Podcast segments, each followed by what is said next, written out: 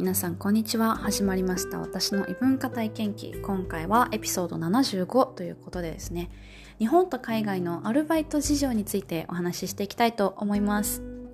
まあもうお仕事してる方はあんまりアルバイト関係ないかもしれないんですけどまあねちょっと違いもあって面白いかなと思うのでお話ししてみたいと思います。まあ、結構あの日本海外全部でアルバイト結構経験してきてるんですけどほとんどが、えー、接客業になってます。私がやってきたバイトはえっ、とまあジャンルで言うとコンビニ飲食えっ、とまあ結婚式場アパレルあとはその辺が多いかな。なんかいろんな意味であの短短その短期のバイトとか入れたらなんか工場的な仕事とかもなんか興味本位でやってみたりとか あとはまあオンライン系の IT っぽいあの仕事もねちょっとやってみたりはしてるんですけどまあ基本的には接客業が多いかなっていう感じです。で、えーとまあ、日本でアルバイトするってなるともう今本当にいろんなあの方法があるというか探し方がねいろいろあると思うんですけど一般的なのはやっぱりえー、ウェブサイトとか、あとまあ今 LINE の LINE バイトとかありますけど、LINE とかでね、あの検索、まあそれも基本的にオンラインですよね。オンラインのサイトで、えっ、ー、と、バイトを探して、で、まあ応募するっていう感じだと思います。で、あとは連絡が来たら、履歴書を送るんだったり、面接するなり、そういう感じかなと思うんですけど、えー、海外だと、まあ、もちろん国にもよると思うんですけど結構ね直接行くっていうパターンも今でも結構多いです。日本でもあるとは思うんですよ。例えば街中歩いてるとコンビニとかレストランとかお店とかで時々アルバイト募集っていうポスターがお店に貼ってたりすると思うんですよ。あれってあれを見て直接そのお店にあの行って、えー、店長さんにあの話してあのアルバイト募集してますか？あのアルバイトしたいんですけどっていう人もいると思うんですよ。だからあのポスター貼ってると思うんですけど。でもやっぱり一般的にはオンラインで今検索して応募するっていうのが多いのかなって思います。海外だとそのアルバイト募集してますよっていう張り紙を見て直接行くっていうのが日本に比べて多いような気もします、まあ、海外と言って言っても私がアルバイト経験したのはカナダだけなんですけど、まあ、あのいろいろな話を聞くのもアメリカとかなので基本北米でしかあのあんまり知らないんですけどで北米をメインに話すと、まあ、そうですね直接行くとかもあるし私がカナダにいた時はあのもう電話とかして「アルバイト募集してますか?」って聞きましたね。もうしてるかどうかもわからないんですけど、そのオンラインのサイトにも載ってません。で、店頭にアルバイト募集してますっていう紙もないんだけど、ここで働きたいなと思って、あの、電話で募集してますかって聞いたりとか、あとはもう自分で歩いて行ってましたね。本当は歩いて行きたかったんだけど、なんせ、そのね、バイトを探してたのが2月とかで、1年で最も雪がひどい時期なんですよ。2月あのカナダの2月ってもう毎日雪降ってるような感じなんですね。だから雪の中もう歩いて あの募集してますかとかって行くの結構大変だったんで家の近くはねもうほんとね1時2時間3時間とかけて行ってたんですよ。でもあのちょっと家から遠いなみたいなところは電話でかけたりしてました。でもね2月のねその時期にアルバイトなんて募集してないんですよカナダって。カナダの2月ってもうさっきも言ったようにその雪がすごい時期なんで人が出ないんです家から。家から出ないからお客さんも全然来ないのにねレストランもの募集なんてしてないんですよ。だから、まあ、どこに電話かけても募集してないですって言われてでやっぱ直接行くしかないよなと思って直接行ってもそれでもあの募集してないですって言われたりとか。でもう本当に大変でしたね。まあ、すぐ仕事なんて見つかるだろうって思ったらもう全然見つからなくて2週間3週間経って。で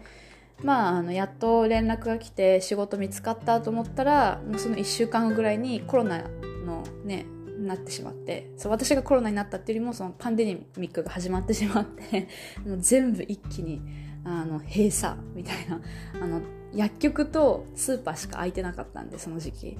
だからレストランなんて開けられるはずもなく仕事またなくなってっていう感じではあったんですがまあその仕事を探すっていう面では直接歩いて行って「あのすいません」って言って行くっていうのはよくありました。でももちろんそのオンラインで仕事探すっていうのももちろん普通で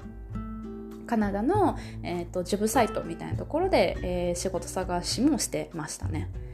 あとはあの私実際本当にやりたい仕事があってカナダに行っててアルバイトしたかったわけではなかったのでそういうやりたかった会社とかには直接あのメールとか送ったりはしたんですけどまあそのその業界においてもやっぱりその時期ってコロナもあったりしたのでまあ仕事は見つけることできなくて最終的にはアルバイトして終わってしまったんですけどカナダの生活は。でもまああのそんな感じで、えーと、日本はオンラインでアプライするあの応募するのが普通だと思うんですけど海外だと直接行くとかメールとか電話とかして直接あまず募集してますかって聞いてあのやるパターンと、まあ、オンラインで見つけて応募するパターンとあとよくあるのは、まあ、知人の紹介ですね。知人の紹介であのする、まあ、この3つがほぼ王道なんじゃないかなと思います。でもしその海外でなんか自分でドアノックしてあの募集してますかって行くのであれば必ず店長さんとかオーナーの人を探してその人がいる時に行った方がいいなと思います結構バイトの子とかああ今いないから店長が帰ってきたらその履歴書渡しとくわとかって言ってじゃあ履歴書置いといてみたいなこと言われるんですけど本当に渡してるかどうかって 分かんないので正直個人情報も載ってるし信用ならないバイトの子はだからあの店長いないんだよねって言われたらあじゃあ店長いる時にまた来ますっていう感じでやった方が、まあ、ちゃんと店長とお話できるっていうのはありましたね。はい、あとバイトの子とかよく分かってないのになんか、うん、募集しないよとか適当に言われたりすることもあったので 結構できるだけ店長と話すっていうのはしてましたね。でまあ実際にじゃあバイトもまあそれでもいろいろあったんですけどえっ、ー、とねすることができて。でアルバイトをしてたことですね。の、えー、比較になるんですけど日本と海外で別にアルバイトのそのやり方とかはあまり変わらないです。ただなんか面白いなっていうバイトがえーと、アメリカにいた時、まあ、私はアルバイトしてなかったんですけど学生ビザだったから働くことができなかったんですね。なのでバイトっていうのはしてないんですけどあの結構周りの子でアルバイトしてる子っていうのが多くて日本にも結構大きい田舎とかにある、ね、キャンパスだったらあるのかもしれないですけど私はアメリカで留学してる時は大きいキャンパス田舎の大きいキャンパスででそこにあの寮があるんですよね。なので寮に住んでました。なんかホームステイとかアパート借りるとかではなくてもう学校キャンパス内の寮に住んでる感じです。でもキャンパスの中に寮もあるしカフェテリアその食堂もあるし図書館もあるしジムもあるしもちろん学校の教室とかもあるのででなんかちっちゃいね病院とかも病院？まあ保健室にしては大きいかなみたいな。でも病病院ではないかなみたいな、まあそういうのがあったりとか、基本何でもあるんですよ。カフェテリアに、まあちっちゃい、本当にちっちゃいキオスクみたいな、なんかコンビニみたいなのもあるし、だから、結構そこでいろんなものが完結するっていうような感じだったんですけどそこで学生は働いてましたね例えばカフェテリアのあの野菜とかをお皿に盛り付けてくれてるのがクラスメートだったりとか あとは図書館行って本資料とかをね借りようと思ってカウンター行ったらピッピッってやってくれるのが学生だったりとかあと面白いのはジムもあったのでジムのトレーナーみたいなことも学生やってたりしましたね。もちろんそういうことを勉強したり得意な人がだけが雇われるのだと思うんですけどそういう風にしてトレーナーをやってたりとかあとはあのアメリカの寮あるあるなんですけど何だったかな？読み呼び方があるんですけど忘れちゃったんですけどあの PA だったかな？なんか RA かな？なんかそういうレジデンスアシスタントみたいな感じの RA とかだったかな？って言われる人が各寮に、えーと、4人ぐらいいるんですよ。34人ぐらい。でその人たちが何をしなきゃいけないかっていうと何かがあった時寮で何かがあった時にあのまあちょっとアシスタントというかリーダー的な感じで寮の人をまとめたりとか、まあよくあるのがオートロックだったので部屋の鍵忘れちゃったでも鍵閉まっちゃったみたいな時に鍵をどうにかしてくれるみたいな、まあ家でいう大家さんみたいな人ですね。何かあった時にこう助けてもらうみたいな そういうのを、えーと、学校の先生とか一般の人をあの雇うんじゃなくってあの寮に住んでるその寮に住んでる人たちの学生の中で、まあ、34人ぐらいいるという感じでした。でそれをやってる人っていうのはあのお金をもらうわけじゃないんですけど基本寮に住むってことは寮費費用を払いますよね。それが無料だったか減額されるだったかだと思います。それをやることによってあの安くもしくは無料でどっちか忘れたけどであの寮に住むことができますよっていうので、まあ、節約してる学生とかはそういう風にしてたんじゃないかなと思います。アメリカの学費って高いですからね。そう。でまあアメリカの大学に行くってなるとやっぱり課題も多いしそまあ私が行ってたとこなんか特に田舎だったからそんなねあのバイトするってできないんですよ。日中。じゃあ土曜はなんかコンビニでバイトして月曜は居酒屋でバイトなんか夕方からバイト行くんだとかそういうのってあんまりこうできなくてだから結構あの学生は夏休みとか春休みとかめちゃめちゃ長い休みの期間にあの1ヶ月とか2ヶ月かけてバイトするみたいなの多いですけど普段の学校生活でアルバイトしてる人は少ないからだから学校のキャンパス内でアルバイトするっていう人がすごく多かったです。その図書館で働くとかカフェテリアで働くとかあとはね、えーと、カメラが得意な IT 系の仕事をして今 IT の仕事してる子なんですけど友達もいてその子はえっ、ー、とまあ普段はね普通に別にアルバイトとかしてないんだけどなんかこう学校のイベントごとイベントがある時は呼ばれてましたね。でイベントの写真を担当して、まあ、それは多分アルバイトだったんじゃないかなと思います。っていう感じで結構ね学校内で働くっていうのもあったのですごい面白いなって思いましたね。あんまりやっぱり私が日本の大学に通ってる時はそういうのがあんまなかったので普通にみんな大学行ってその後にまあ、居酒屋でバイトするとかコンビニでバイトするとか、ね、そういうのが多かったからまあ珍しいなって思いましたね。でもまあ日本の大学に行ってた時も国際交流っていうのが結構私の学部のメインなパートだったので、えーと、私の学部のなんか人たち何人かは国際交流なんかルームみたいな 部屋があるんですけどそこで働いてる子はいましたね。そこで何をするかっていうとまあその日本の大学だけど留学生も何人か来てるので留学生とかがそういう部屋に遊びに行ったりとか留学生と交流したいなとか英語勉強したいなっていう日本人の学生がそういう部屋に遊びに行ったら、まあ、その部屋では英語オンリーみたいな感じで英語を話すのでたくさん英語を話す練習になったりとか留学生にとってもあの日本人の学生と交流したり友達ができるまあ、いい機会ですよっていうそんな部屋で。そこのスタッフとして英語がある程度堪能な人が雇われてたんですけどそれをやってる子たちはいましたね。でもそれぐらいかな。あとは大学の教授のなんかなんだろうアシスタントみたいなんでバイトするとかぐらいがうーんあったんじゃないかなと思いますね、ま私が知らないだけかもしれないですけど、うん、でもアメリカは本当にキャンパス内キャンパス内でたくさんアルバイトしてる学生がいたっていうイメージはありますね。はい。でまあカナダでアルバイトしてる時はやっぱりこう日本のアルバイトとカナダのアルバイトはそんなに違わないんだけど、まあ、あえて言うならやっぱりこう日本よりもカナダに行った時の方が、まあ、若干フランクかなっていう感じはしましたね。そのアルバイトって日本でもそうだと思うんですけど正社員とかじゃないから結構フランクに仲良くなると店長とかオーナーと話したりすると思うんですよ。だからあんまりねその差がないんですよね。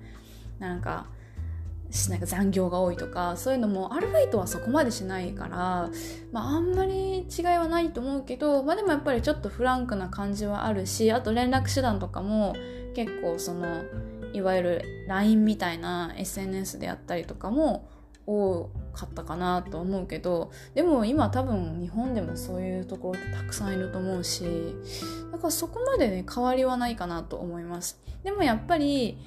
いくらアルバイトといえども残業しなきゃいけない時ってあると思うんですよ。日本だと。例えば飲食店で働いてて締めが遅くなっちゃったとかは全然あると思うんですけど、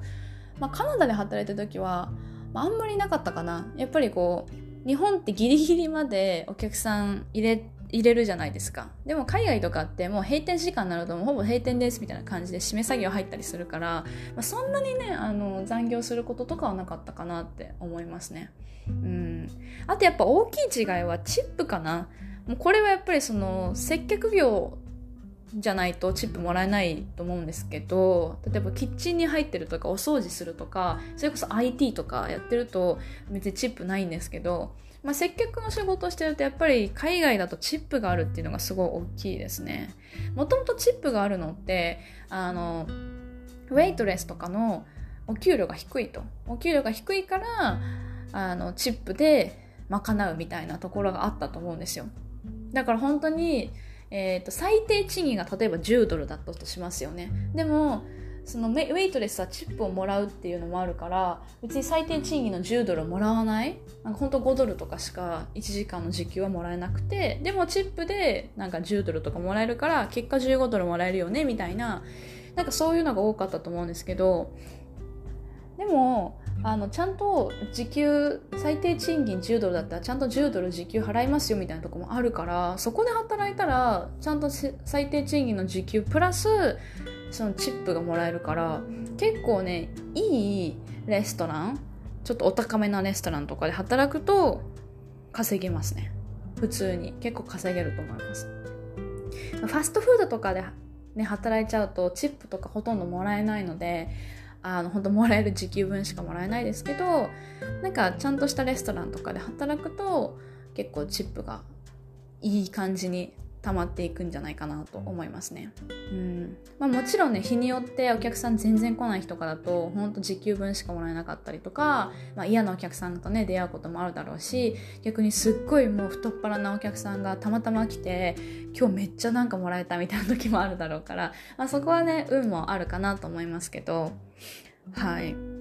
でチップの分け方も、えー、まあお店にはよると思います。えっ、ー、と基本的に海外のレストランだとテーブル卓っていうのがあって私は今日こことこことここのテーブルを持ちます。あなたはそことそこのテーブル持ってくださいっていうのでで私の担当したお客さんが残していったチップは全部私がもらうとかもあるしまあ場所によっては全部のその今日のチップを働いてた人で割るみたいな。例えば今日全額チップのが100ドルでした。でそれを5人で働いてたからじゃあ割る5にしましょうみたいな。20ドルね1人当たりとかなんかそういうのもあるかもしれないですね。はい。まあどっちもありましたね。でうーん結構働いてる側はそうなんだけど働いてない側だからお客さんとしてレストランに行ったりするとやっぱりチップかって思う時あるんですよ。なんかあのあの接客でチップあげたくないなって思う時もあるあるけどでもそういう接客の経験がある人だったらでもなこのチップが大事なんだよな彼らにとってはっていうのも、まあ、分かるんで接客の経験をするっていうのはなんかいろんな意味でいいかもしれないですね。まあ、なので結構日本と海外のアルバイト事情ってそんなに正直変わらないかなと思うんですけど、まあ、アルバイトを探す時の探し方とかあとはまあどういうふうに給料をもらうかっていうのとかが違うのかなって思います。その給料のもらい方っていうのもチップとかもそうだし時給とかねチップとかもそうなんだけどあの日本だったら銀行振込がもう一番当たり当たり前というか主流だと思うんですよ。手渡しはもうあんまり今ないんじゃないかなと思うんですけどまあ少なくても手渡しか銀行だと思うんですけど海外とかだと小切手とかねあります。小切手で入ったりとか銀行で入ったりとか、まあ、現金手渡しとか結構いろんな方法があると思います。あとはねインターネット上で送金するとかもあるかもしれないですね。ただその小切手っていうのが私的にはちょっとこう厄介だなっていうふうに思いましたね。小切手まあ向こうの人からしたらすごい楽なんだろうけど銀行にね、銀行のアカウントがまずないともちろんダメなんですけどでアカウント作ってアカウント口座ですね。銀行の口座作ってでそれを銀行に持って行ってえっ、ー、と小切手をお金に変えてもらわなきゃいけないのでちょっともらう側としては面倒だったかなと思います。ただ私の銀行はもう大手の銀行であのオンラインで完結できちゃったのでその小切手をえーと、アプリ上の写真撮ってアップロードしたらもうなんかお金入金されるっていうシステムがあったから、まあ、そんなに大変じゃなかったけどでも海外そのカナダを出る時に銀行口座もクローズしたんですね。でその時にあでもクローズしちゃったら入金できないしなとかっていうその支払い最後の給料の支払いとそのお金の入金と銀行のクローズとみたいなのがちょっとややこしかったかなっていう感じですね。うん。なんでまあその辺だけが気になるところで、まあ、あとは、えーと、もちろんねあのちゃんと働くえー、就労許可みたいなのビザとかねちゃんとそういうの持って働かなきゃいけないっていうのが、まあ、前提で。あとは、えーと、海外で、えー、お酒を扱う仕事をする場合は結構ねあのライセンスが必要だったりします。私はカナダで、えーとライセンスの試験を受けました。アルコールライセンスみたいな。でそのライセンスを取得したらアルコールを扱う仕事をしてもいいですよっていうのがあります。多分アメリカにもあるのかもしれないですね州によっては。グアムはね多分あるはずです。グアムはその資格がないとバーとかでは働けないですね。日本はね全然未成年じゃなければ全然働けると思うんですけどそう。国によってはそういうライセンスが必要です。まあ私はねアメリカカナダか。カナダでライセンス取ったけど結局あの仕事できなくなっちゃってコロナで。あのお金お金じゃないお酒扱ってないですけど 無駄になっちゃいましたけど。まあでもねそういうのもあったりするっていうのが違いかなと思います。まあ結構ねあのランダムにお話ししましたが海外と日本でアルバイトして違ったなと思ったところはこんな感じかなと思います、えー、本日も最後までご視聴いただきありがとうございました。それではまたねバイバイ。